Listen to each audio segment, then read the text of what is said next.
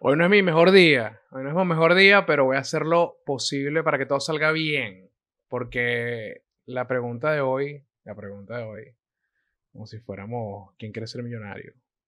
Eso todavía existe. La pregunta de hoy es de qué va la vida.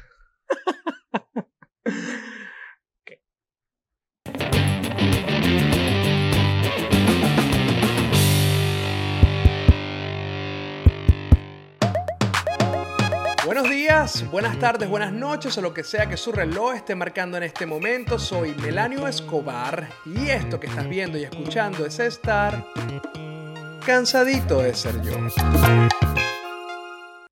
Como se los dije al comienzo, pero sin menos o con menos locura, ¿de qué trata la vida? Y eso me lo estaba preguntando últimamente, pero es no, no una pregunta mía, ¿no? Yo creo que eso es una pregunta que se han hecho todos los filósofos durante toda la existencia. Y no es que yo sea filósofo, pero sí me gusta filosofar un poco sobre las cosas para tratar de darle significado. Para mí, como funciona mi cerebro, es que todo tiene que tener un significado y una razón. Las cosas sin sentido, triste, que me gustaría hacer un poco más así, no, no las puedo hacer, no, las, no me sale. No las, obviamente, si no tienen sentido, no las entiendo pero sin sentido no las puedo procesar y hacer. Tanta gente en la calle que por eso yo me vivo preguntando en la calle. Si no siguen mi TikTok, vayan a mi TikTok, que es Melanio Bar, para que vean todas las preguntas que me hago cuando estoy en la calle. ¿Qué pasó, Cata? Todas las preguntas que me hago cuando estoy en la calle de por qué la gente hace las vainas. Bueno, no lo entiendo. O sea, simplemente escapa de mi comprensión por qué la gente hace cierta cantidad de cosas que son inexplicables. ¿Por qué dejan la basura? Por ejemplo, el tema con las botellas de agua el tema con las botellas, fíjense bien cuando estén en la calle, cuando estén, cuando estén por ahí, fíjense bien en la cantidad de botellitas de agua que la gente deja a medio tomar o enteras, porque a veces las dejan enteras en la calle, así tiradas en cualquier lado. O sea, es, absurda la cantidad de botellas. Esa es una cosa que yo me pregunto siempre, que por qué lo hacen. No, lo entiendo. Y la mayoría de las cosas, ya más cómodo, la mayoría de las cosas que hace la gente sin explicación, todo el tiempo están dándome vuelta a la cabeza, dándome vuelta a la cabeza. ¿Por qué lo hacen? Entonces, como yo no proceso los sinsentidos, me detengo a pensar el significado de las cosas para que yo poder procesarlo. Así de simple. De hecho, estaba conversando. ¿A qué voy? que esto es más denso de lo que parece. Hoy estaba, estaba almorzando con, con Andreli estábamos, hoy tuvimos que hacer un montón de diligencias porque actualmente en este momento a nuestra familia, porque ya que yo decidí hacer la vida al lado de ella, su familia es mi familia, mi familia, triste para ella, es su familia, estuvimos conversando sobre muchas cosas porque nuestra familia está rodeada en este momento de mucha enfermedad. La palabra enfermedad da susto, da miedo, a mí me aterroriza. Yo soy de las personas que apenas se siente un poquito mal, pide la cita para el médico. Yo no dejo nada al, azar. Obviamente, antes de pedir la cita al médico, yo me meto en Google y pongo todos mis síntomas, todos, todos los padecimientos, todos los, y siempre se reduce a cáncer o VIH, o estoy en etapa terminal de SIDA. Una, una de esas tres, no hay intermedios, no es y que, bueno, tiene gripe. No, no, te estás muriendo de gripe porque no tienes defensas, porque estás en etapa de VIH-Sida. Entonces, bueno, nada. Este, eso es mi proceso degenerativo mental en el que yo mismo me someto antes de la cita con el doctor. Que acá en los Estados Unidos tarda muchísimo más verte con un especialista que lo es en Venezuela. Así funciona el sistema de salud acá. Allá en Venezuela, un especialista apenas tiene un spot libre, te recibe. Aquí, bueno, tarda dos, tres meses en que te reciba el especialista. No sé por qué, pero ese es el sistema de salud acá. Mira, ya vengo.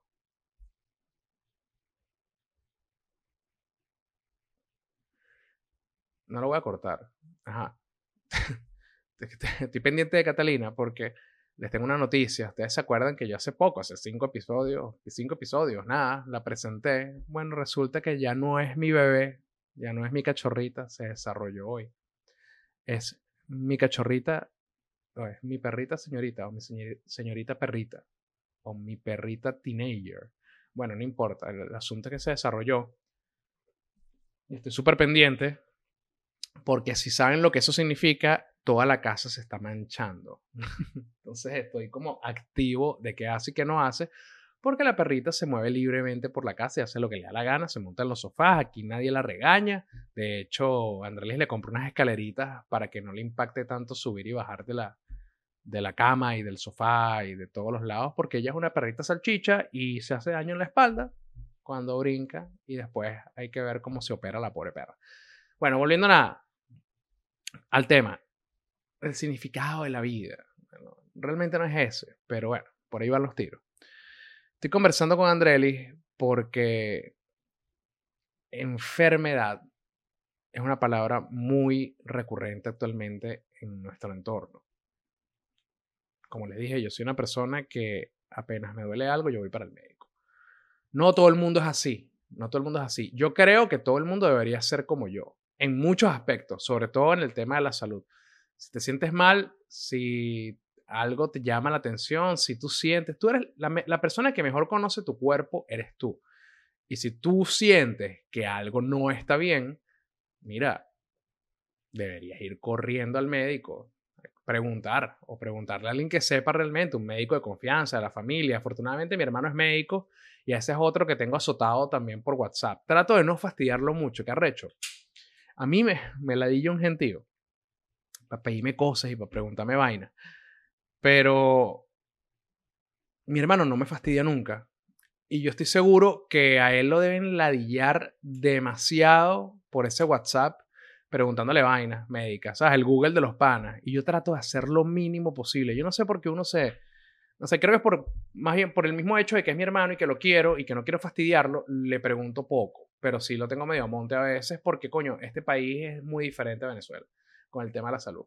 Ojo, muy diferente aquí nos podemos hablar de, de, las grandes diferencias entre el sistema de salud de Venezuela, que es prácticamente inexistente, donde existe una crisis humanitaria compleja, sí, pero los médicos venezolanos tienen una forma de practicar la medicina un poco diferente a los médicos que uno se encuentra acá, que aquí te puedes encontrar médicos venezolanos, nicaragüenses, este, cubano, mexicano, argentino, americano, en fin, pues hay una gama gigantesca y como se practica la medicina aquí es un poco más distante a como se practica en Venezuela. Eso es todo. Esa es la diferencia. Pero aquí funciona todo. Ya, listo. Aquí los hospitales, aquí tú, no te mueres, o sea, por falta de atención, no te vas a morir. Tú vas para tú para el hospital. A diferencia de Venezuela.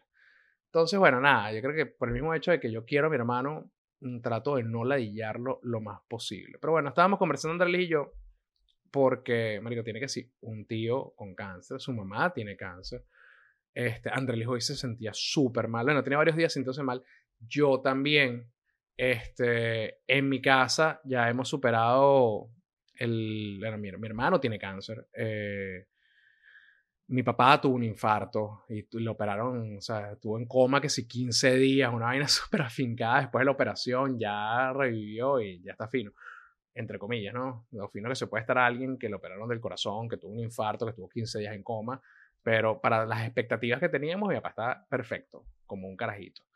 Anyway, estábamos conversando de, coño, del, del tema de la enfermedad. Entonces, claro, ella comentaba que no sabía, que no, no, tenía muchas expectativas como positivas de uno de sus familiares, de uno de sus familiares que, que está enfermo, ¿no?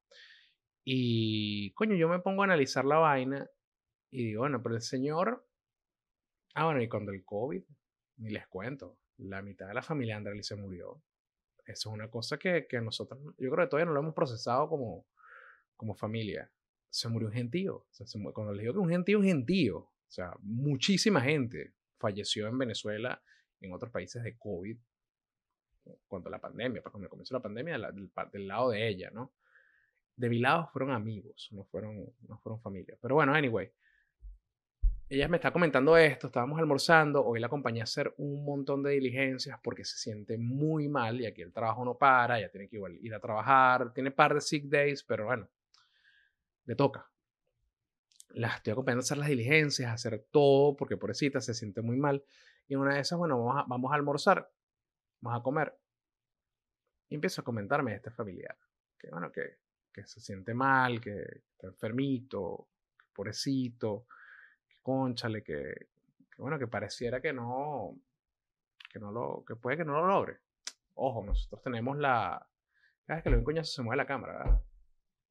Pónganmelo en los comentarios. Por cierto, antes de seguir con el cuento, llegó la parte horrible donde tengo que decirles que por favor, si les gusta el video, si les gusta el podcast, si les gusta el contenido que yo hago, si les gusta el trabajo que yo hago, suscríbanse al canal, denle me gusta, dejen un comentario, vayan a mis redes sociales, vayan a mi Instagram, vayan a mi Facebook, a mi Twitter, a mi TikTok, etcétera, y síganme en todas las redes sociales porque por ahí nos podemos retroalimentar, comentar, me pueden sugerir temas, que por cierto, quiero hacer el del tatuaje, ya lo he dicho antes, pero quiero hacer el del tatuaje a profundidad, pero no he hablado con, yo quiero, yo quiero hacer el, el episodio con Yomiko.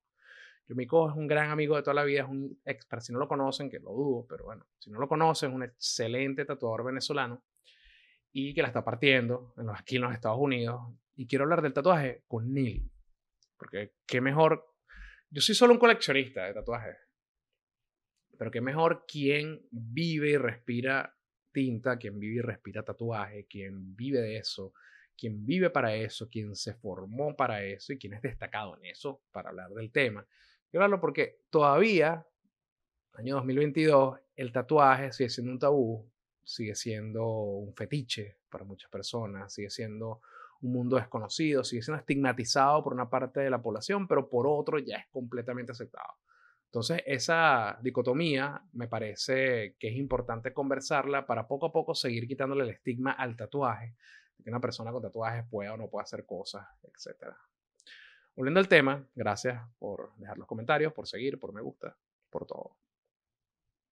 Pendiente de la Catalina, está tremendísima, brother, tremendísima. Ella me decía esto de su familiar que, que pensaba que quizá no lo lograría. Y yo, mierda, qué fuerte, sobre todo porque, bueno, sus hijos, que son sus primos, eh, yo los quiero mucho. Yo quiero, a toda la familia de André, toda, toda la, o sea, familia es maravillosa. Sus hermanos, juego, por cierto, también tengo un canal de Twitch. A veces, la mayoría del tiempo juego con Alejandro, que es mi hijo, pero también juego con mi cuñado. Entonces, juega increíble. Estamos jugando Fortnite y hacemos stream. También juego con, con Giancarlos Moreno, que es uno de mis mejores amigos que me ayudó a ilustrar el cuento de la sonrisa de Victoria. Bueno, me juego con él. Entonces, síganme en Twitch, si tienen Twitch, que ahí estamos de vez en cuando. No tenemos horario, ¿no? O sea, yo juego cuando puedo, cuando Andrés no se da cuenta, cuando no me forman peo. Cuando Andrés está trabajando y yo terminé de trabajar, mira, me conecto y juego. Esa es la única oportunidad que yo tengo para jugar. De resto, no puedo jugar. Porque, como todas las mujeres, le, cuesta entender. Ustedes saben, le cuesta entender que, que, bueno, que. El otro día habla. ¿Qué era lo que me estaba diciendo Andreli? Que ella quería, ella tenía que ir para el oftalmólogo, hacerse unos lentes. Que yo en plena partida de Fortnite, o sea, ganando, y además era la segunda partida y ya habíamos ganado la anterior con Alejandro. Estábamos ganando la segunda siguiente.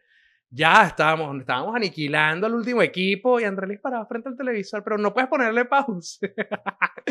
Culpa mía que no le he explicado bien. Pero que si no le puedes poner pausa, y le puedes poner pausa a la vida. Puedes ponerle pausa a las emociones. No puedes, no le puedes poner pausa a Fortnite, mi amor. No puedes. Esto es en vivo, esto está pasando ahorita. En este momento, en otra habitación, en alguna parte del mundo, una gente está pegando gritos y maldiciendo porque le explotamos el tanque. Se lo explotamos, le explotamos el tanque. Pues nada, ella me está comentando esto. Ah, para que me sigan en Twitch porque juego con mi cuñado. Yo amo la familia de Andrés. La familia de Andrés todavía tiene algún tipo de conexión conmigo. Algún tipo de conexión conmigo. De verdad, ha sido maravilloso haberlos conocido y tenerlos presentes en mi vida. Pero bueno, en este momento algunos de ellos están pasando momentos de salud delicados y eso nos afecta a todos porque donde hay amor, los padecimientos de uno son cargados por todos. Entonces, está pasando esta situación, está el señor enfermo, Andrés no sabe si lo, si lo va a lograr, si no lo va a lograr. Yo me pongo a pensar en los hijos, personas que quiero mucho, que han estado en mi casa, que, que han comido de, de, mi, de, mi, de mi misma mesa, que yo he comido de su mesa, que nos hemos, hemos brindado el mismo vaso. Y al final dije como que, bueno, pero si se muere, ¿qué? O sea, nos duele, Es una tristeza, es, chimbo, claro que sí. Pero ya el señor, mira, ya crió unos hijos adultos, autosuficientes, conoció a sus nietos, compartió con, o sea, como cumplió con sus metas. Yo creo que todo el mundo quiere vivir lo más posible mientras esté entero, pero yo sí siento que el objetivo de la vida es cumplir con las consecuencias de tus decisiones. Ese es el objetivo de la vida. Entonces me puse a, me puse a pensar sobre mí mismo, como que, bueno, si fuera yo el tipo de 65 años, 60 años, que está enfermo, me importaría morirme. Mierda, la única forma de que realmente, no sé, obviamente eso lo sabré cuando esté en, a esa edad, porque esa es otra. Cuando yo tenía 10 años, una persona de 15 me pareció un adulto. Cuando tenía 15, una persona de 20 me pareció un adulto. Cuando tuve 20, me sentía un adulto. Cuando tuve 25, me sentía más adulto y me di cuenta que a los 20 era un carajito. Luego a los 30, que ya lo veía yo como un anciano, una mujer de 30, una señora de 30, un señor de 30. no, no, eres un, eres un joven, te sientes bien. Ya tengo 36 años y me sigo sintiendo de maravilla. Todos los días voy, hago ejercicio y me paro y, y lanzo coñazo y salto y juego, y juego Fortnite y saco la perra y juego con la niña, juego con el niño y no sé, me monto en la bicicleta, corro no sé cuántos kilómetros, chill. Y me siento un carajito, capaz cuando tenga 40, que lo veo es en cuatro años, ok. en cuatro años. Cuatro años pasan volando. Alicia tiene cuatro. Capaz cuando tenga 40 me sentiré un carajito. Cuando tenga 50 me sentiré un carajito. Cuando tenga 60 me sentiré un carajito. Todavía, no lo sé. Capaz cuando llegue ya lo veré. Pero yo sí pienso que, coño, que si ya yo llegué a cierta edad y, y yo he cumplido satisfactoriamente con los compromisos de las consecuencias de mis decisiones, yo no tengo problema en, irme de este mundo. Ahora, yo siento que la muerte realmente afecta y pega más y duele más cuando el trabajo está a mitad de camino. Cuando se siente que la persona no, no cumplió con sus objetivos o que no hizo lo que tenía que hacer.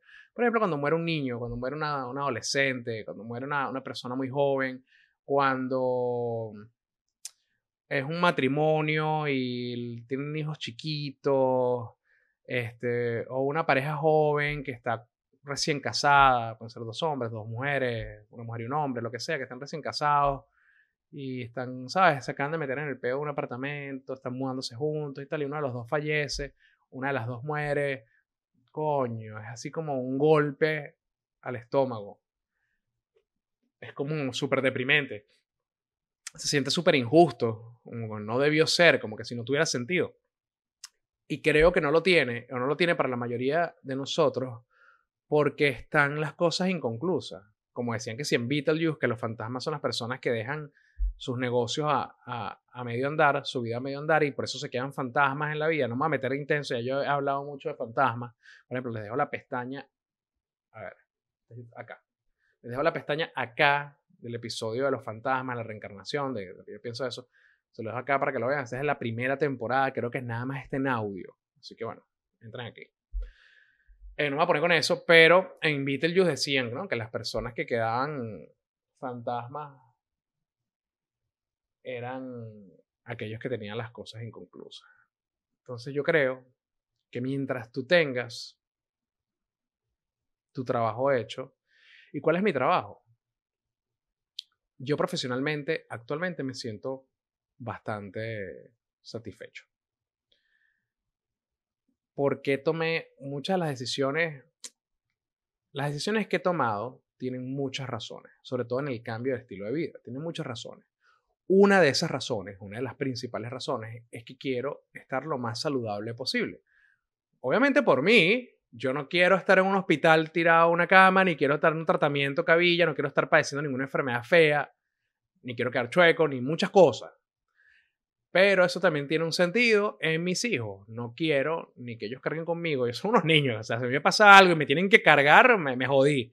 Porque Alicia agarra a la doctora juguete y me trata de curar con una jeringa de plástico y Alejandro está en Caracas. Entonces, olvídate. No, no, no me van a cuidar ahorita, ¿no? Pero no quiero ser una carga para ellos en el futuro. Entonces, por eso es una de las decisiones por las cuales yo cambié tanto, tanto de vida, o sea, de hacer deporte, sobre todo la palabra clave aquí es consumir. ¿Qué consumo y qué no consumo? Consumo deporte, que no consumo en redes sociales, que no consumo de licor, que, que consumo de alimentación, que consumo de lectura, que consumo para el alma, que consumo para la mente, que no consumo. O sea, ese, la palabra consumo es muy importante a la hora de tomar mejores decisiones para ti. Y esas decisiones las he tomado basándome en diferentes factores. Una de ellas es mis hijos. Que yo quiero durarles lo más posible.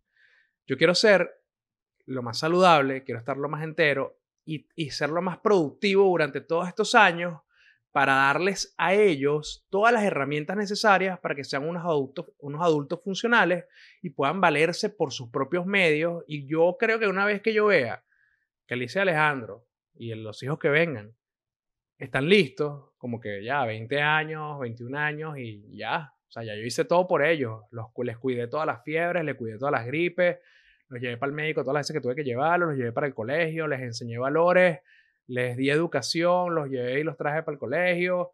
Una vez que yo vea que todo eso está listo, mire, yo creo que, que mi trabajo aquí está hecho. Va más allá. por eso les digo, es las consecuencias de las decisiones de su vida. Pues capaz si ustedes no tienen hijos, no sienten esto. Yo porque tengo hijos, yo creo que ya mi vida no es que ahora uno vive para los hijos, pero ah, sí, ¿para qué, ¿para qué nos caemos a paja? Obviamente, cuando tienes chamos, tú pasas a, no, no sé si un segundo plano, pero tus prioridades se organizan y la verdad es que ellos están en el tope de las prioridades. Entonces, coño, yo digo, bueno, si a mí me toca morirme relativamente joven, yo creo que 60 años, 65 años es un hombre joven. Y ya yo formé y crié a los niños, me, voy, a ir, me voy a ir tranquilo. O sea, si me enfermo y yo veo que el pronóstico es malo y vaina, más allá de, de arrepentirme y sentirme triste y bueno, y qué mierda la vida y tal. Yo creo que más sentir satisfecho de que ya los dejé a ellos enteros, que se pueden valer por sí mismos. Entonces Andrés me decía, ah, bueno, pero, pero ¿y los nietos? Bueno, mi responsabilidad en este mundo es con mis hijos, no con mis nietos. Ojo, eso lo veo ahorita sí porque no tengo nietos y porque son unos niños. Pero capaz cuando tengan nietos, ay, sí, me vuelvo loco, ¿no? Yo, no digo que no los voy a querer ni que no me voy a volver loco con ellos. Lo que digo es que mi responsabilidad, mi compromiso es con mis hijos. Mis hijos tendrán compromisos con sus hijos. Yo podré jugar con mis nietos y los podré consentir y los podré malcriar, como es el trabajo de los abuelos. Pero mi compromiso es, con los muchachos. Yo cuando los muchachos estén grandes estén listos, yo, creo que puedo sentirme relajado y tranquilo de que me puedo ir para el carrizo. Que me puedo ir para el carrizo bien y que deje una buena huella en ellos. Es lo que yo les digo. O sea, yo profesionalmente me siento bastante satisfecho sé que siempre van a haber nuevos retos, siempre van a haber nuevas cosas, siempre van a haber nuevos logros, pero no me siento que no hice nada. He vivido la vida de 10 hombres. No, de verdad no, no, me no me arrepiento de nada en el tema laboral y me siento súper satisfecho y súper agradecido a donde me ha llevado mi esfuerzo y el trabajo y la vida. Entonces, lo que viene eh, para mí siempre es como una plusvalía. Yo siempre lo veo como lo que viene, siempre lo veo como un regalo extra de la vida porque ya yo siento que viví muchas cosas maravillosas a través de mi trabajo. La vida de 10 de diez hombres, de 10 mujeres. Ah, qué bonito. Entonces, a mí lo que me queda, obviamente quisiera llegar a viejito y tener una vida próspera con mi pareja y, que seamos completamente felices y llegar a viejitos enteros y de hecho hacer ejercicio que jode, etcétera, y comer sano y, tratar de tener una vida saludable. Lo hago para que cuando sea viejo, marico, esté entero y pueda correr y pueda subir escalera, y no está con bastones, y no está con dolores. Que de hecho, ahorita estoy enfermo también. no estoy enfermo porque no tengo, no tengo ninguna enfermedad, pero tengo una hernia, una hernia eh, discal en la espalda. Y tengo otra hernia que está saliendo. O sea, voy a tener dos hernias. Entonces me estoy tratando desde hace tiempo con fisioterapia, este, haciendo ejercicios de espalda. De hecho, comencé a entrenar nuevamente fuerte hace dos días, tenía aproximadamente unos 15 días de reposo donde solo hacía ejercicios de la espalda, donde solo entrenaba lo más básico porque no podía ni moverme, no podía mover. Ustedes me veían aquí hablando, qué cómico, ustedes me veían aquí hablando, aquí en cansadito, ja, ja, ja, uh, uh, uh, entrevista a Ricardo del Bus, para lo que chévere, yo no podía ni estar sentado. y, dando talleres y trabajando porque el, show debe continuar y no, no, solamente el show, sino la vida. Igualito yo pago, a nadie le importa que me duele la espalda. Yo igualito tengo que pagar el alquiler y tengo que pagar las, pagar las cuentas y tengo que pagar colegio Alejandro y tengo que pagar colegio Alice. O sea, todo se paga igual, se hace mercado. Así me doliera la espalda. Entonces, bueno, seguí como trabajando, seguí haciendo mis cosas. Pero nada, ya tengo un seguro, que eso es un gran logro aquí en los Estados Unidos. Por lo menos para mí un gran logro. Y ya me estoy tratando, ya estoy como en camino a la recuperación, ya volví a entrenar porque nada, entendí que no hay nada más importante ahorita para mi bienestar y mi salud mental y mi tranquilidad que todos los días ir para un gimnasio y hacer ejercicio y eso es parte de las piezas del rompecabezas que hace la vida. Y es una pieza muy importante porque es lo que me va a llevar a ser un adulto, un anciano, una persona de la tercera edad saludable, entera, para poder cumplirle a mis hijos, que últimamente para mí, cumplirle a ellos cumplir, como les dije al principio, traten de internalizar esto porque no es un tema de hijos, es un tema de cumplir con los compromisos de las consecuencias de tus decisiones. Mis hijos son las consecuencias de mis decisiones. Yo decidí consecuencia, compromiso. Tengo una responsabilidad con esas consecuencias. Quizás las consecuencias de sus decisiones sean otras, sus decisiones fueron otras, sus consecuencias son otras y ustedes van a tener que vivir para cumplir con, esas, con la responsabilidad que acarrean esas consecuencias de las decisiones de vida que ustedes han tomado. Sea lo que sea. Entonces quiero llegar a la tercera edad, quiero ser adulto, quiero tener ahorita, porque no ni siquiera es un tema de la tercera edad. Yo hace cuatro años no podía hacer la mitad de las cosas que yo hago hoy. Yo me siento un fucking superhéroe. Yo me siento fucking Superman, fucking Batman. No por lo huérfano, aunque sí, pero más que nada por la habilidad física. Y no soy, y les digo, yo muestro muchas fotos en redes sociales y vaina, pero yo no soy un gran atleta, yo simplemente voy a hago ejercicio ya con mis errores, con mis aciertos, con lo que sea. Yo voy a divertirme, yo voy al gimnasio a divertirme, voy al, boxeo a divertirme, salgo en la bicicleta a divertirme y mientras me esté divirtiendo, para mí no es un ejercicio. Entonces, pero bueno, mi fallo y mi error, yo me siento un fucking Superman. Hace 3, 4 años no podía hacer nada de eso. Estaba con sobrepeso, una hipertensión, todo sudado, todo me revía la sangre, todo me da dolor de cabeza, todo el tiempo con una Coca-Cola, todo el tiempo con un pancito, con un sándwich, todo el tiempo con un vaso de whisky. No, vale, qué asco. O sea, teniendo una vida miserable, todo el tiempo con ratón, todo el tiempo sudado, me acuerdo. Entonces ni siquiera es para tener una vida saludable de viejo, es para tener una vida saludable ahorita, que en resultado, este, este hábito, esta construcción de hábito que tengo, cuando sea viejo, mi cuerpo me lo va a agradecer. Entonces, bueno, les dejo esa reflexión de qué trata la vida, cuál es el objetivo. Yo creo que el objetivo de la vida es cumplir con nuestros compromisos y tratar de hacerlo de la mejor manera posible y ser bueno con nosotros mismos y con nuestro entorno y con las personas que nos quieren eso trata la vida. De más nada. De hecho, yo estoy, desde hace mucho tiempo trato de vivir la vida con lo mínimo, lo más minimalista posible. Con, con las cosas que necesito, sí, con las cosas que quiero, sí. Pero respetando mucho el dinero, respetando mucho mi tiempo. No digo que sí a todo, sé decir que no. No me dejo, no me dejo manipular por las publicidades de las redes sociales que están súper afiladas para mostrarte todo lo que te gusta. No me compro nada de eso, no gasto dinero en lo que no debo gastar. Mi dinero va, mucho poco el que tengo, va a lo que tiene que ir. Y una de las mayores riquezas, se los digo como experiencia, es el ahorro. Y saber que el día de mañana tienes un techo. Y que los que quieren, que los que tú quieres, tienen un techo que vas a tener comida en la nevera y que no te va a faltar el agua. Creo que esa es la mayor riqueza del mundo. No se dejen, no se dejen engañar por los relojes y, por los, las hebillas y que si la cartera Louis Vuitton y qué sé yo. La mayor riqueza, el mayor flex está en no tener que preocuparte dónde vas a dormir mañana ni qué vas a comer mañana. Este fue otro cansadito ese yo. Nos vemos la semana que viene. Recuerden suscribirse, seguirme todo lo que ustedes ya saben. Los quiero. Chao.